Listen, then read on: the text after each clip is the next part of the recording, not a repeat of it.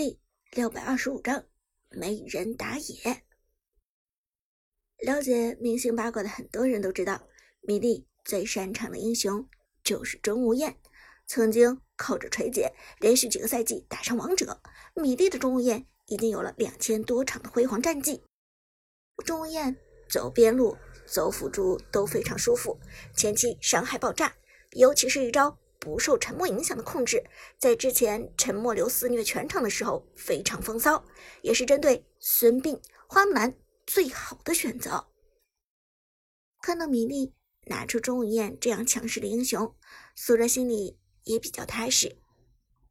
而米粒这边，第二个英雄拿的是中单法师嬴政。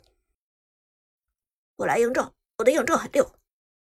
高僧说道：“这个高僧。”显然是米粒公司里的王者荣耀高手苏哲。刚才留心一下，他在本赛季已经冲上了王者十七星。十七星基本上可以算是高端局了。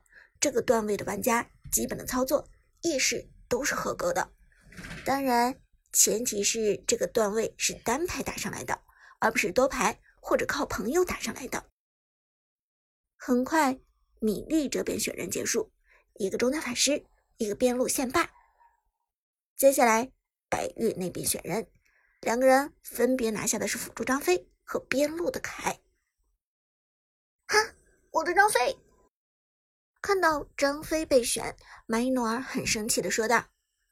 苏哲回头看着马伊诺尔问道：“马伊，你该不会只会用张飞吧？”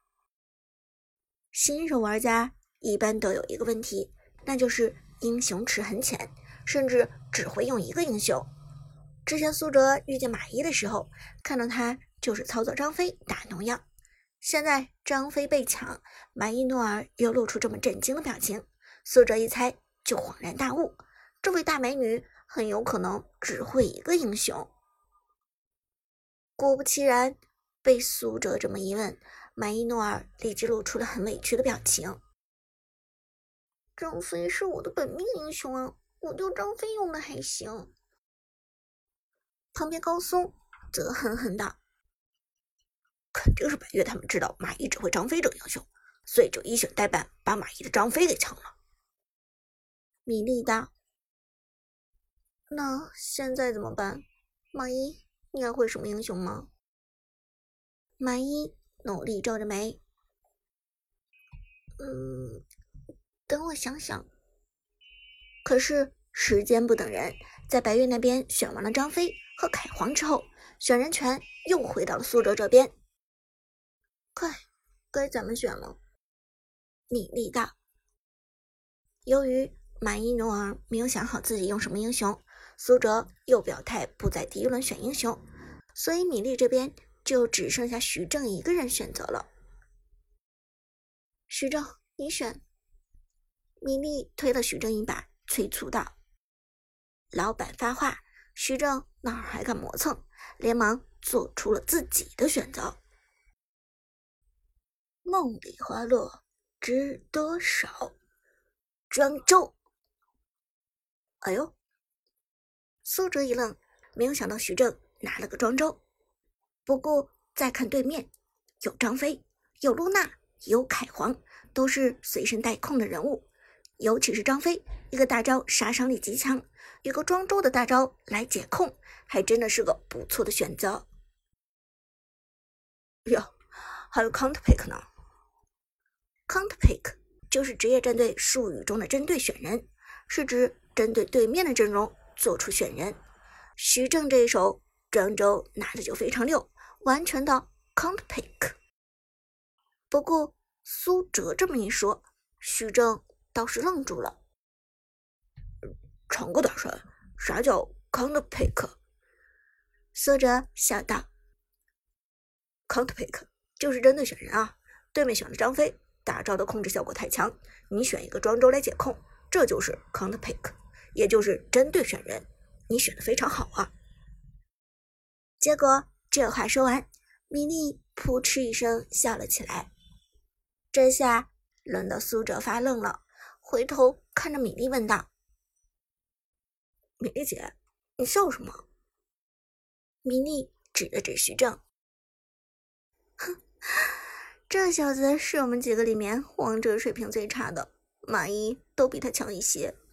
今天我是实在找不到人，这才选他过来的。”旁边高松也点头道：“对呀，徐峥这个水平的，我能虐三个。”徐正则腼腆一笑，摸着后脑勺道：“长哥大神。”我是真的不懂什么所谓的 counter pick，我选庄周是因为我只会用庄周，这个胖头鱼操作起来比较简单，而且谁都抓不住，不容易死。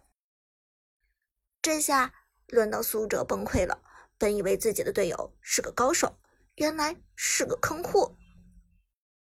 再一看徐正的段位，好像的确还只是徘徊在永恒钻石二。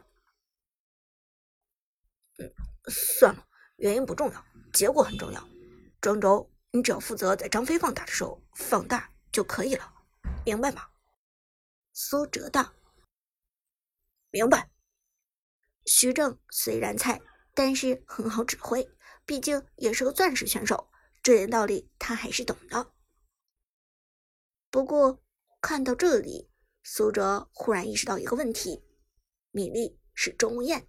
高松是中单法师嬴政，徐正是肉坦庄周，而马一农二的英雄池太浅，除了张飞，显然只能用一些操作性比较低的英雄。